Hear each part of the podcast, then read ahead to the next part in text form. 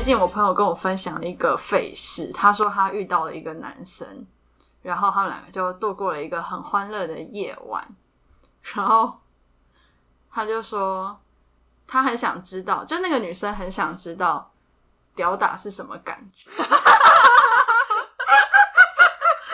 好，可是他又不想打自己，所以他就让那个男生用他自己的屌打他自己，打那个男生自己啊。好过分啊！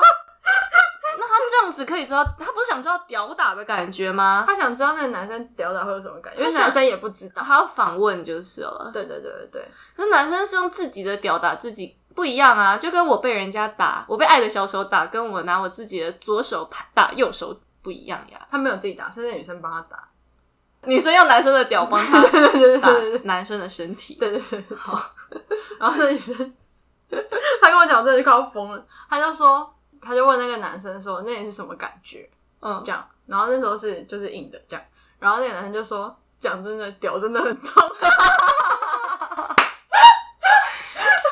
屌很痛还是被屌打很痛？屌真的很痛。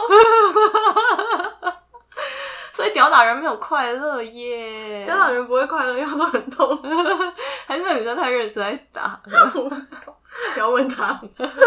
那我跟你分享，就是我有男生朋友，就是有跟他女朋友玩屌打的游戏。那个男生好像还蛮高兴的，他没有跟我分享很痛的事情，但是他是他是自己使用他自己的屌去打他的女朋友，他会自动化吗？还是要需要手辅助，还是怎么着？应该是不用手辅助吧？没有，我个人是真的很好奇这一切是怎么发生的，因为每次听到别人讲屌打的时候，我都会想说到底是怎么打，我真的不很懂。我下次问一下再告诉你。好了，那我下次问到的时候我就告诉你。好，拜啦。